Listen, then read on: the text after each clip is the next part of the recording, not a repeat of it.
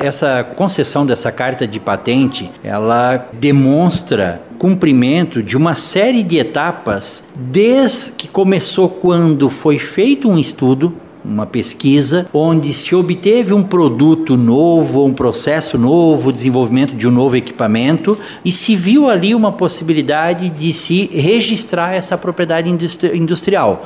Como eu sempre gosto de fazer analogia, seria como a autoria de uma música, né? O, a pessoa escreveu a música e ela é o autor daquilo. Se alguém for utilizar aquela letra, aquela música, vai ter que pagar royalties para aquela pessoa. A mesma coisa acontece com esses desenvolvimentos. Então, em algum momento lá atrás, o IFSC fez projetos de pesquisa, alguns projetos resultaram nesse potencial. Um desses é o projeto que chega nesse estágio, onde a gente deposita junto ao Instituto Nacional de Propriedade Industrial, o INPI, essa propriedade, pede para que o INPI conceda a carta de patente. O INPI faz toda análise para ver se são cumpridos os critérios de inovação, efetivamente de um produto que tem na sua constituição, nos seus processos, avanços tecnológicos. E aí, se o INPI entender desse jeito e verificar que no estudo de anterioridade não existe nada sobre aquilo, ele concede a carta de patente.